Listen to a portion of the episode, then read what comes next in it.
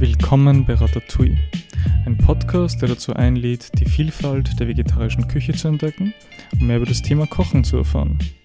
Mein Name ist Elias Leubel und mein Ziel ist es, euch zu zeigen, wie ihr mit möglichst wenig Zutaten in kurzer Zeit spannende Gerichte zubereiten könnt. Dazu natürlich spannende Interviews und wie immer manchmal heute einen Fact-Check. So, meine Lieben, da sind wir wieder bei der neuen Folge von Ratatouille. Heute natürlich mit am Start einen kleinen Faktencheck.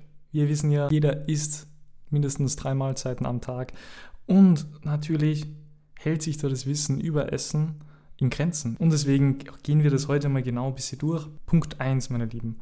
Habt ihr gewusst, dass die Farbe des Geschirrs eine wesentliche Rolle beim Geschmackserlebnis spielt? Natürlich nicht. Ich auch nicht. Aber stimmt wirklich. Angenommen, ihr würdet einen Erdbeerkuchen essen.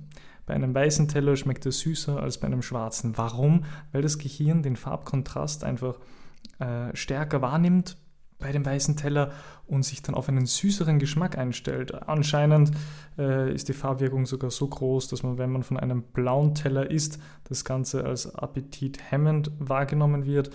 Aber naja, am besten, ihr probiert es einfach mal aus. Und nachdem ich ja einen vegetarischen Podcast betreibe, muss man dazu sagen, in Deutschland aktuell leben 8 Millionen Menschen vegetarisch. Und äh, ihr müsst wissen, dass das aber nicht von heute auf morgen passiert ist. Der Vegetarierbund Deutschland wurde schon 1892 gegründet, in Leipzig am 7. Juni. Äh, das glaubt ja keiner mehr, oder? Dass so früh es schon Vegetarier gegeben hat. Übrigens, Steve Jobs hat sich äh, seinerzeit äh, den größten Teil seines Lebens vegan ernährt. Genau. Und weiter, weiter machen wir mit dem Geruch. Der Geruch ist einfach die wichtigste Eigenschaft. Man kann ja Essen zubereiten, es schmeckt toll, es schaut gut aus, aber das Wichtigste ist, wie es riecht. Und der Mensch kann über 20.000 verschiedene Geruchsqualitäten wahrnehmen. Da fehlen uns auch oft die Wörter, das zu beschreiben. Das alleine halte ich schon für sehr wichtig.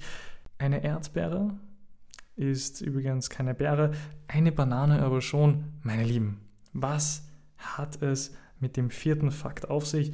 Ganz einfach, botanisch zählen Erdbeeren zu den Scheinfrüchten ähm, der aromatische Teil der Erdbeere, der ist eigentlich Teil einer Blüte. Und ja, Erdbeeren gehören zu den Nussfrüchten. Ähm, die, die vielen Nüsschen, die machen die Erdbeere zu einer Sammelnussfrucht. Wenn ihr genau hinseht auf eine Erdbeere, könnt ihr erkennen, dass das aus vielen kleinen Teilen besteht. Deswegen, ähm, genau, ist die Erdbeere keine Beere in dem Sinne und äh, eine Banane aber schon auch eine Gurke, ein Kürbis oder eine Melone. Und warum? Also eine Frucht, deren Samen die Pflanze umschließt. Das ist die Definition einer Beere. Did you know that? I don't think so. Machen wir weiter mit dem nächsten Fakt, meine Lieben. Brot, natürlich, jeder kennt es, jeder isst Brot, Tag ein, Tag aus. Wer will es nicht? Und habt ihr gewusst, dass das Wort Compagnon aus den lateinischen Wörtern com für zusammen und panis für Brot besteht? Nein, ich auch nicht. Meine Lieben, sehr interessant aber, weil ähm, Brot schon immer ein Zeichen, einen symbolischen Wert hatte. Ich teile das Brot mit Freunden, mit meiner Familie. Deswegen schön, dass auch im Wort Kompagnon ein Brot drinnen steckt. Leider wieder mal ein trauriger Fakt am Rande. Die Zahl der Hungernden steigt durch die Pandemie.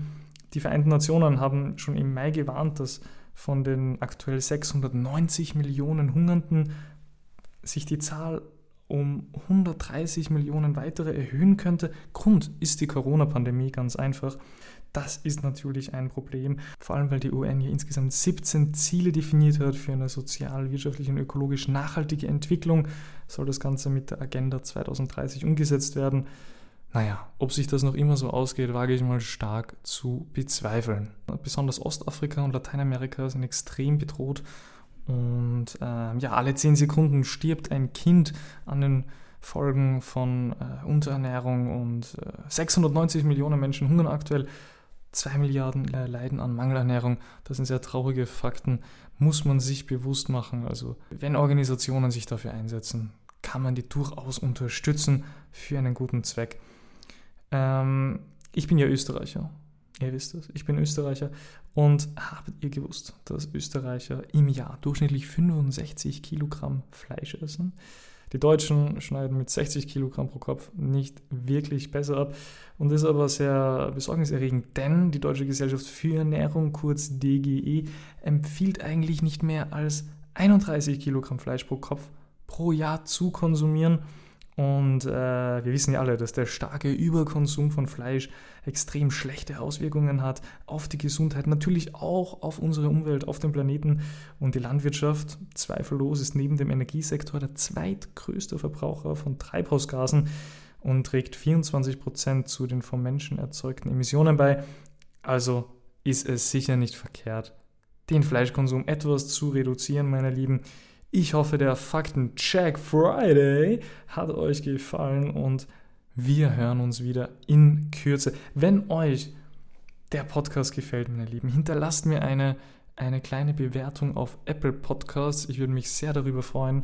Und ja, immer schön weiterempfehlen, wenn ihr jemanden kennt, der an Kochen interessiert ist oder der an Essen interessiert ist. Ihr wisst ja, ich decke mit meinem Podcast eine schöne Palette von Interviews über Gerichte bis hin zu Faktencheck, alles dabei. Erzählt es ruhig etwas rum. Ich glaube, viele davon können profitieren. Meine Lieben, ich wünsche euch einen schönen Abend und wir hören uns in Kürze. Bis bald.